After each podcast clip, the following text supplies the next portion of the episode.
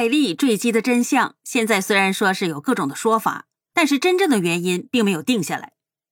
如果按照迷信的说法，这次事件还与一把宝剑有关系。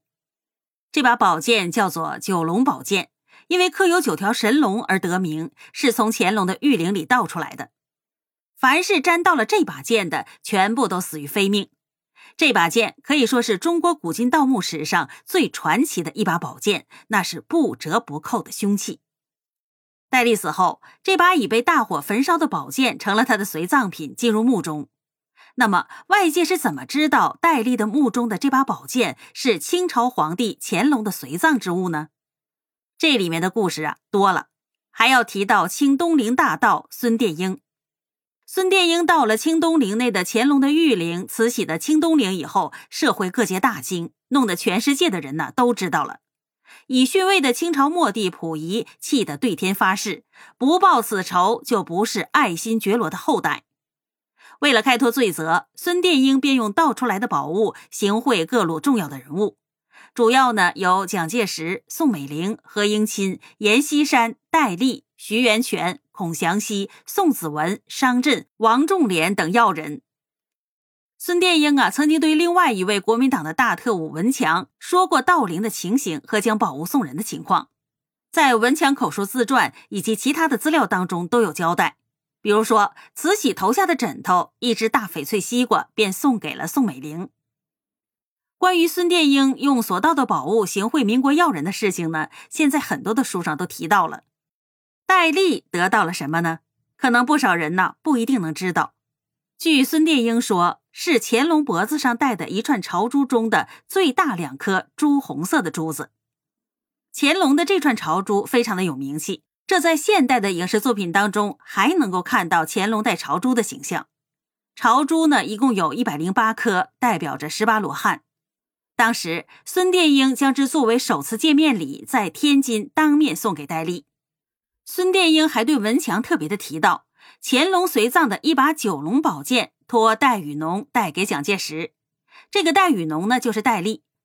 这把宝剑蒋介石确实是没有收到，但是如果不是飞机失事的话，差一点就到了蒋介石的手里。结果呀，让戴笠得了便宜，随葬墓中了。那为何蒋介石没有早早的得到宝剑呢？这里面呢又有故事了。春秋的时候，有二桃杀三士的传奇故事。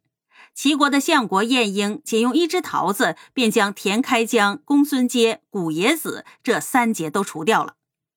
乾隆墓中随葬的九龙宝剑，那就更厉害了，那是一剑杀四士。凡是接触了这把宝剑的，先后都是非正常死亡。孙殿英被俘后死亡，戴笠飞机撞山而亡，马汉三被枪毙了。川岛芳子被判死刑之后被枪决了，这里面的故事相当的曲折而又传奇，令人虚叹。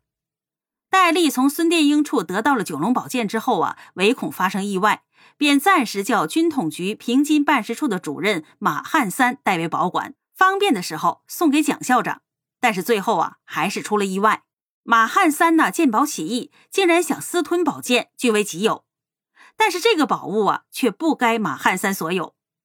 有一次啊，马汉三化名龙文到张家口附近的日军占领区去活动，被得到了情报的日本特务机关抓到了。马汉三为了活命，不止供出了军统的许多机密，而且把价值连城的九龙宝剑也献了出来，这才保住了一条性命。对此事呢，一向以嗅觉灵敏著称、身为特务头子的戴笠竟然浑然不知。最后，这把宝剑落到了日本大特务川岛芳子手里。川岛芳子是日本著名的女间谍，谍海一枝花，本来是清末肃亲王的第十四位公主，末代皇帝溥仪的堂妹。除了川岛芳子这个名字之外呢，还有金城三、金梦之、金碧辉、川岛良子等化名。辛亥革命之后呢，被日本浪人川岛素浪收为养女，所以呢，就有了这个怪里怪气的日本名字。川岛芳子曾经任伪满洲国的女官长、安国军总司令。后来呢，主要从事间谍活动。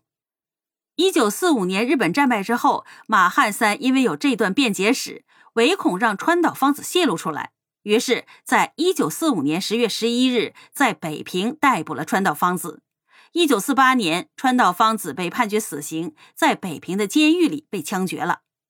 哪成想啊，马汉三却失算了。马汉三邀功，上报抓到了日本大间谍川岛芳子。